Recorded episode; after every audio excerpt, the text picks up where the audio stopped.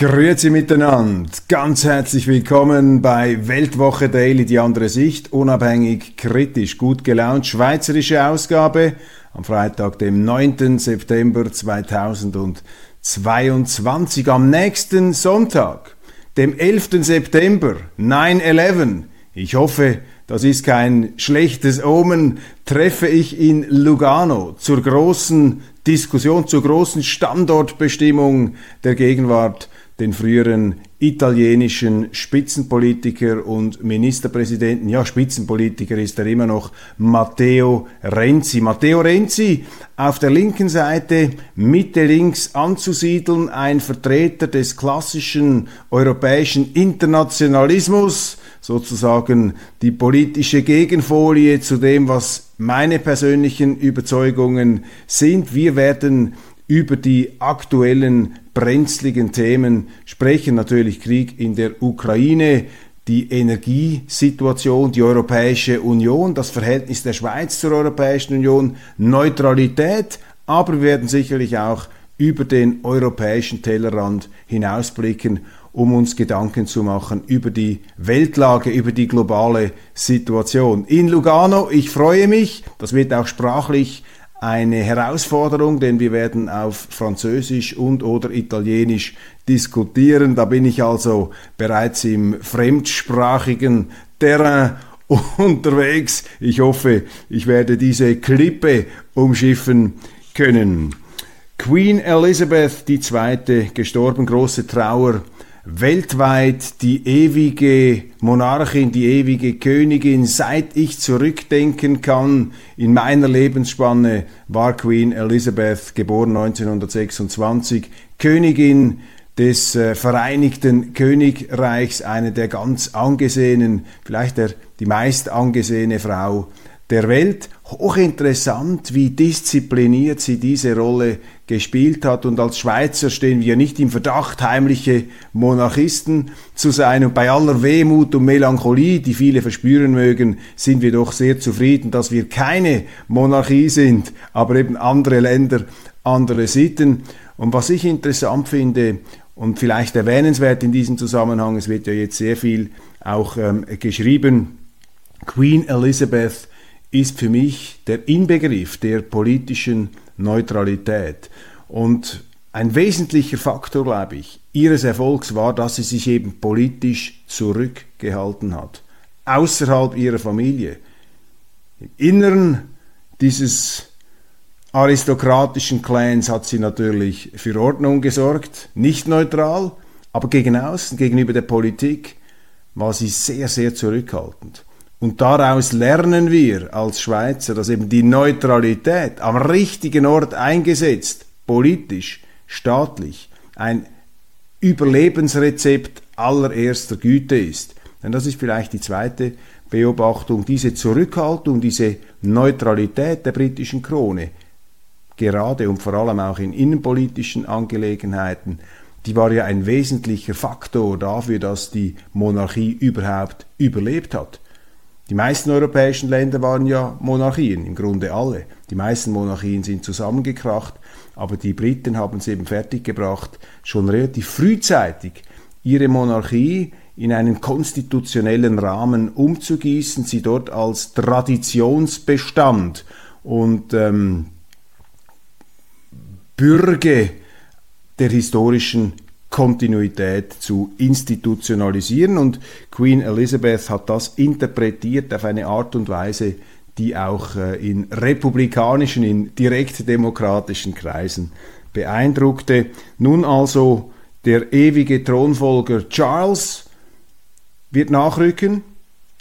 Gibt es immer viel Kritik. Charles wurde quasi als Gegenfigur der sehr ähm, bewunderten Queen immer etwas als der äh, nicht ganz satisfaktionsfähige Sohn beurteilt. Ich bin da nicht so sicher. Er hat sie ja schon das eine oder andere Mal vertreten. Man hat diese Auftritte gesehen und ich, äh, zumindest mein subjektiver Eindruck, ich hatte das Gefühl, der macht das hervorragend, der macht das sehr gut, wenn auch Charles sich politisch schon stärker exponiert hat. Er ist ja jemand, der sich äh, in grünen Themen sehr stark ähm, positioniert hat. Da wird er sich zurücknehmen müssen, um nicht der Versuchung, die Männer vielleicht noch eher haben als Frauen, die Zurückhaltung nach außen ist Frauen vielleicht eher gegeben, Männer naturgemäß etwas extravertierter, da wird er sich äh, noch zurückhaltender positionieren müssen. Die Europäische Zentralbank macht einen historisch großen Zinsschritt. One size fits all seems like a good idea for clothes until you try them on. Same goes for healthcare. That's why United Healthcare offers flexible, budget-friendly coverage for medical, vision, dental, and more. Learn more at uh1.com. Und zwar wird der ähm, Leitzins um 0, um 75 Basispunkte auf 1,25 Prozent angehört. Das ist erhöht. Das ist natürlich kein Riesenschritt und äh, die Inflation ist deutlich höher und das besagt ja ein ganz einfaches geldpolitisches Prinzip. Wenn Sie eine Inflation bekämpfen wollen, dann müssen Sie den Zinssatz über die Inflationsrate stellen. Davon ist man noch meilenweit entfernt. Da wird es noch viel härtere Einschnitte brauchen, die dann den hochverschuldeten Mitgliedstaaten der Europäischen Union zu schaffen machen werden, vor allem im Süden. Interessant ist, dass Frau Lagarde, die EZB-Präsidentin, alle möglichen Faktoren erwähnt hat, die zu diesem Zinsschritt geführt haben. Der Krieg in der Ukraine, selbstverständlich äh, Probleme bei den Lieferketten, Energieversorgungsprobleme, aber den wesentlichen, den wichtigsten Punkt hat sie gar nicht erwähnt, nämlich sich selber. Ihre eigene, die EZB Geldpolitik des unablässigen Gelddruckes. Ich meine, die EZB hat in den letzten Jahren Ozeane von Liquidität in Europa rausgepumpt. Und man hat den Leuten einzureden versucht, das habe überhaupt keine inflationäre Wirkung. Voodoo-Ökonomie, dass sich also die Balken gebogen haben. Und bezeichnenderweise hat Frau Lagarde jetzt nicht die Größe. Sie ist ja eine Politikerin und Politiker dürfen in aller Regel nie, nie einen Fehler zugeben. Ganz wichtig, glaubt sie zumindest äh, so zu sehen.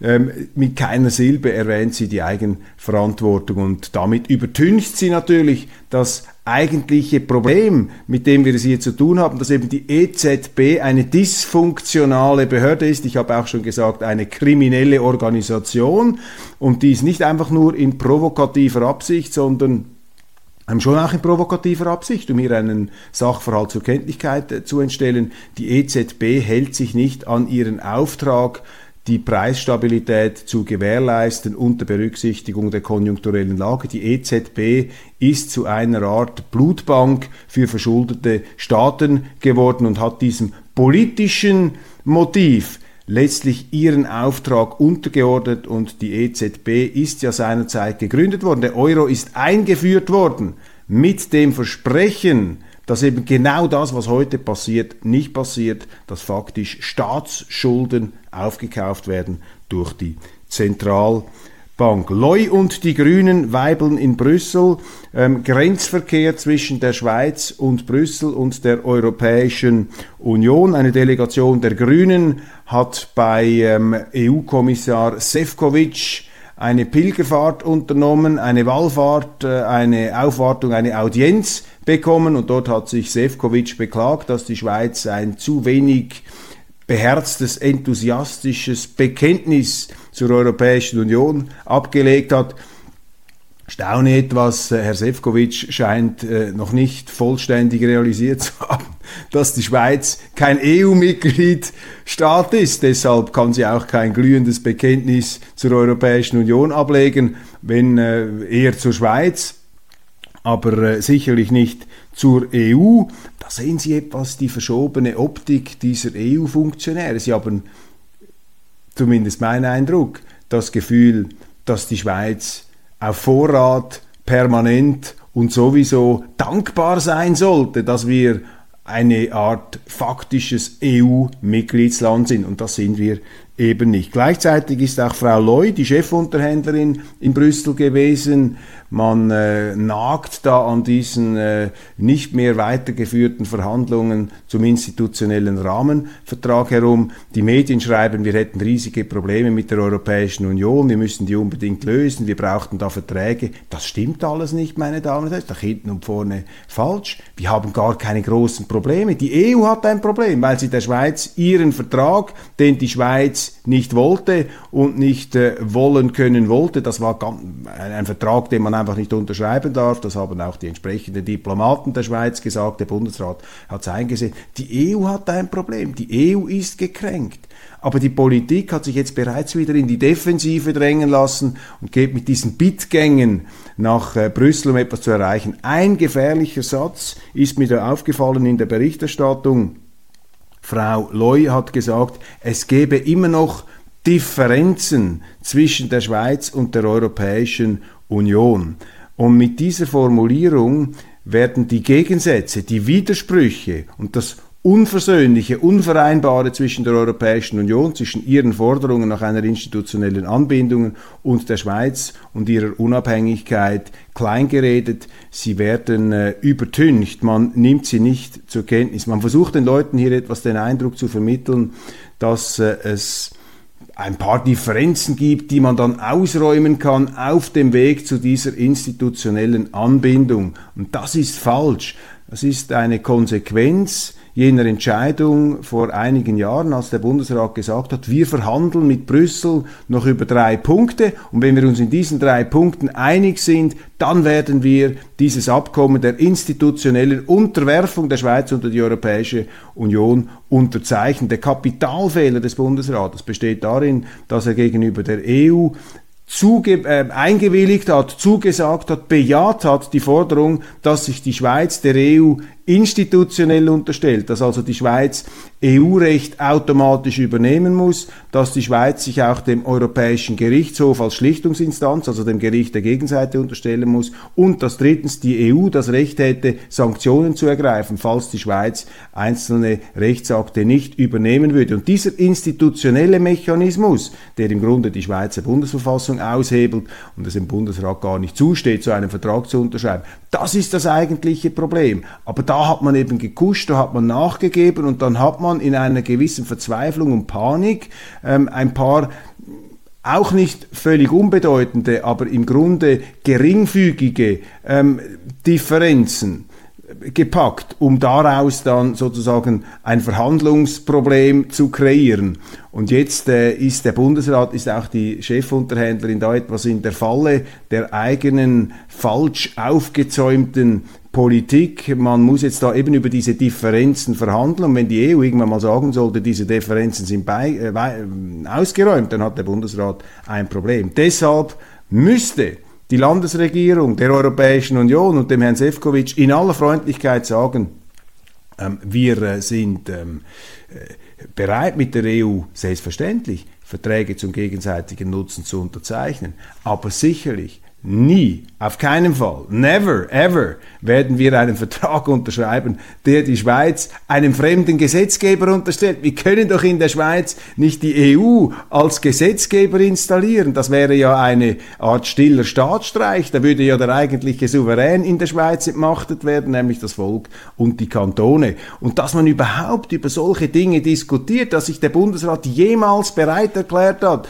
sich auf dieses Gleis zu bewegen, zeigt, wie ähm, verfehlt, wie verdreht, wie unterentwickelt das Unabhängigkeitsbewusstsein in den Spitzenetagen der schweizerischen Politik einst gewesen ist und immer noch gewesen und immer noch ist. Ich glaube allerdings, dass die Bundesräte das mittlerweile durchschaut haben, aber man beharrt darauf, man versucht das durchzuziehen, man hat noch nicht den Mut gefunden, zur Ehrlichkeit durchzubrechen. Kriegsz Affäre hat Folgen. Verein Ruski wird nach dem Auftritt am Schwingfest von Basler Schulen verbannt. Ja, was ist da wieder ähm, los?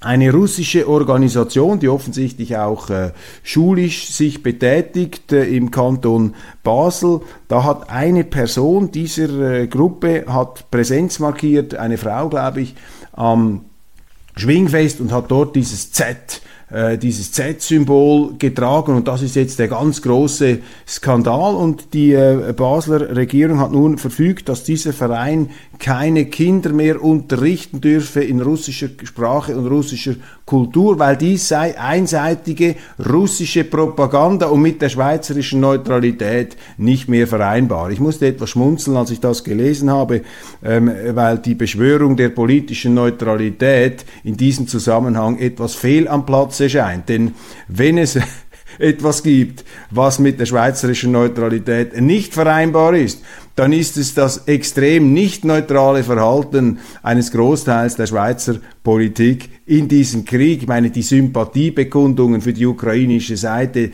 ähm, der äh, auf behördlicher äh, Ebene in der Schweiz ist so groß, dass das überhaupt nichts mehr mit der Neutralität zu tun hat. Und es wirkt dann einfach wie ein Hohn, wenn die gleichen Leute, die selber für die Ukraine Propaganda machen, jetzt einer russischen Organisation sagen, sie erliege der russischen Propaganda, während man selber ähm, in nicht unwesentlichen Bereichen und Teilen der ukrainischen Propaganda zum Opfer fällt. Also hier eine weitere äh, Maßnahme aus der Schweiz, sehr einseitig gegen eine russische Organisation gerichtet. Verstehen Sie mich recht?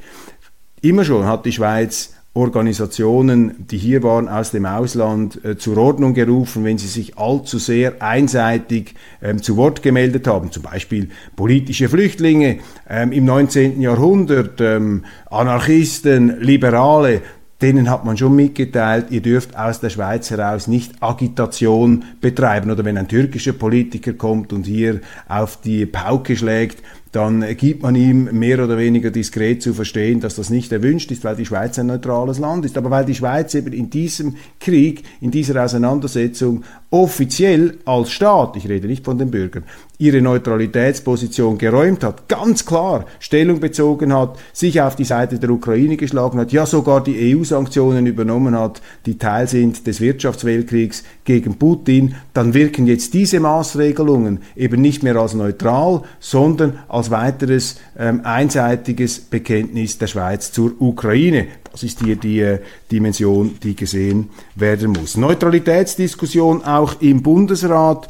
Die Medien berichten über diese Medienkonferenz der äh, Landesregierung, über die ich Sie schon informiert habe. Da ist ähm, vordergründig Ignazio Cassis, Außenminister, Bundespräsident, ist sein Neutralitätskonzept zurückgewiesen worden, der kooperativen Neutralität. Der Bundesrat hat gesagt, nein, wir brauchen da keine neuen Etiketten. Es ändert sich nicht, es hat sich nichts geändert am schweizerischen Neutralitätsverständnis. Und das nehmen jetzt die Medien zum Anlass in der Schweiz, um von einem Scheitern, um von einem Grounding von Cassis zu sprechen und hier zu loben, wie der Bundesrat am schweizerischen Neutralitätskonzept festhält. Meine Damen und Herren, das ist jetzt also wirklich äh, Fake News, das ist eine Irreführung. Tatsache ist, dass der Bundesrat zwar diese adjektivistischen Etikettenveränderungen des, Außenministers zurückgewiesen hat. Richtig, dieses Neutralitätsungetüm ähm, der kooperativen Neutralität von Herrn Gassis, das ist tatsächlich abgeschmettert worden. Aber die Sache selbst, nämlich die Aufweichung der Neutralität, die hat der Bundesrat abgesegnet, hat nämlich gesagt, ja, das ist überhaupt kein Problem, wenn wir eins zu eins die EU-Sanktionen übernehmen, wenn wir uns an einem Wirtschaftskrieg beteiligen. In der Sache hat der Bundesrat genau das gemacht, wofür er jetzt Bundesrat und Bundespräsident und Außenminister Gassis kritisiert. Das ist also eine sehr scheinheilige Übung, dass man da den Tessiner hat auflaufen lassen. Im Kern ist das Neutralitätsverständnis der Schweiz ausgehöhlt worden, ausgeweitet worden und man versucht jetzt diese Ausnahmesituation, das hat es noch nie gegeben, dass die Schweiz Sanktionen eins zu eins übernommen hat einer staatlichen Organisation wie der Europäischen Union. Man versucht das jetzt herunterzuspielen und zum Normalfall zu erklären, was es nicht ist. Und zweitens hat sich der Bundesrat, insbesondere Wehrministerin Viola Amherd, ganz klar für eine verstärkte internationale Zusammenarbeit, für eine verstärkte Zusammenarbeit mit der NATO ausgesprochen. Auch das ist mit der schweizerischen Neutralität nicht zu vereinen. Eine Zusammenarbeit mit der NATO kann für eine Schweiz nur in Frage kommen, wenn die Schweiz selber militärisch direkt angegriffen wird auf ihrem Hoheitsgebiet.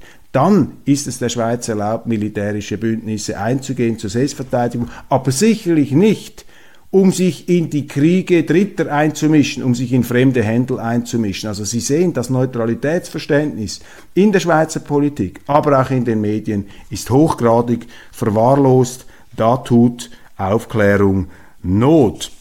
Große Rede von Wladimir Putin an einem Wirtschaftsgipfel, wo er dem Westen gedroht hat, wenn ihr das wahr macht mit dem Preisdeckel Gas, Öl, dann werden wir einfach keine Energie mehr liefern. Putin bekräftigte auch, dass die Sanktionen sein Land weniger hart treffen als den Westen und dass es überhaupt kein Problem sei für Russland, ähm, seine Rohstoffe an andere Abnehmer zu verkaufen. Das löst ähm, Kritik aus. Und ähm, ich glaube, man muss hier einfach mal ein paar Dinge klarstellen in der Beurteilung der Medien. Es ist ja so, dass ihnen Life is full of what ifs. Some awesome, like what if AI could fold your laundry? And some well, less awesome, like what if you have unexpected medical costs? United Healthcare can help get you covered with Health Protector Guard fixed indemnity insurance plans they supplement your primary plan to help you manage out of pocket costs. No deductibles, no enrollment periods, and especially no more what ifs. Visit uh1.com to find the Health Protector Guard plan for you. Hey, it's Ryan Reynolds, and I'm here with Keith, co star of my upcoming film, If, only in theaters, May 17th. Do you want to tell people the big news? All right, I'll do it. Sign up now and you'll get unlimited for $15 a month in six months of Paramount Plus Essential Plan on us. Mintmobile.com slash switch. Upfront payment of $45 equivalent to $15 per month. Unlimited over 40 gigabytes per month. Face lower speeds. Videos at 480p. Active Mint customers by 531.24 get six months of Paramount Plus Essential Plan. Auto renews after six months. Offer ends May 31st, 2024. Separate Paramount Plus registration required. Terms and conditions apply if rated PG. Eine bestimmte Deutung dieses Kriegs täglich eingetrichtert wird und dass die Äußerung einer abweichenden Meinung geradezu als moralisches Kapitalverbrechen interpretiert wird. Ein Beispiel für diese einseitige und aus meiner Sicht wesentliche Aspekte ausblendende Kommentierung und Berichterstattung liefert da der Tagesanzeiger. Er schreibt, Ziel seiner Angriffe, also von Putins Angriffen, ist nicht die Ukraine allein, das westliche Gesellschaftsmodell gefährdet Putins Diktatur und deswegen greift er dieses Modell an mit der Rohstoffwaffe. Das ist das Narrativ, das ist die Erzählung, das ist der Mythos, der jetzt erzählt wird. Das sei ein Angriff auf das westliche Gesellschaftsmodell, meine Damen und Herren. Wenn es so wäre, wenn es so wäre, dann würden die Amerikaner dann würden die NATO-Truppen jetzt in der Ukraine stehen. Und da müssen auch all die Schweizer, die es so sehen, sich freiwillig melden, um in der Ukraine für unser Gesellschaftsmodell zu sterben. Ist ja eine, ein Affront, eine Frechheit, so etwas zu sagen und dann die Ukrainer sterben zu lassen, angeblich für unser eigenes Modell. Da merken Sie ja, dass die Rhetorik nicht ernsthaft ist. Dann zweitens, deshalb greift Putin zur Rohstoffwaffe. Entschuldigung, es ist einfach ein, eine Frage der historischen Redlichkeit, hier zu sagen, dass die Wirtschaftssanktionen nicht von Putin angefangen wurden. Der Westen hat das angefangen. Der Westen hat diese Sanktionswaffe ergriffen. Und da schlägt jetzt einfach Putin zurück. Das müssen wir nicht moralisch qualifizieren. Das ist einfach der Sachverhalt. Aber das wird jetzt hier verdreht, um eben diese moralische Selbstverklärung, diese Selbstherrlichkeit der westlichen Position zu zementieren und die Russen quasi moralisch zum Abschuss freizugeben und hier eine ganz klare Schwarz-Weiß-Folie aufzuziehen. Dritter Punkt, meine Angriffskrieg. Ja, es ist ein Angriff. Putin hat entschieden, mit seinen Truppen hineinzugehen. Das ist ein Angriffskrieg. Aber die Art und Weise, wie das hochstilisiert wird, wie das fast schon obsessiv immer wieder ähm, betont wird, lässt doch etwas Zweifel aufkommen. Warum muss das immer wieder so ostentativ ähm, wiederholt und behauptet werden? Ich kann es Ihnen sagen, warum. Weil eben die Berichterstattung im Westen ganz wesentliche Faktoren permanent ausblendet im Zusammenhang mit diesem Krieg. Und ich bringe einfach den Wesentlichen. Putin hat von Anfang an deutlich gemacht, dass er es nicht akzeptiert, dass die Ukraine Teil der NATO wird und dass in der Ukraine amerikanische Mittelstreckenraketen stehen. Punkt aus, fertig. Und das ist 100% legitim aus der Sicht von Russland, dass man das nicht akzeptiert. Für das müssen sie keine geopolitischen Studien gemacht haben, dass die Russen das niemals akzeptieren, dass die Ukraine Teil der NATO wird und dass dort amerikanische Mittelstreckenraketen stehen können. Das ist eine Frage der, der, der nationalen Existenzsicherung. Und wenn der Westen das vorangetrieben hat, dann hat er natürlich die Russen in einer unerträglichen Art und Weise ähm, provoziert.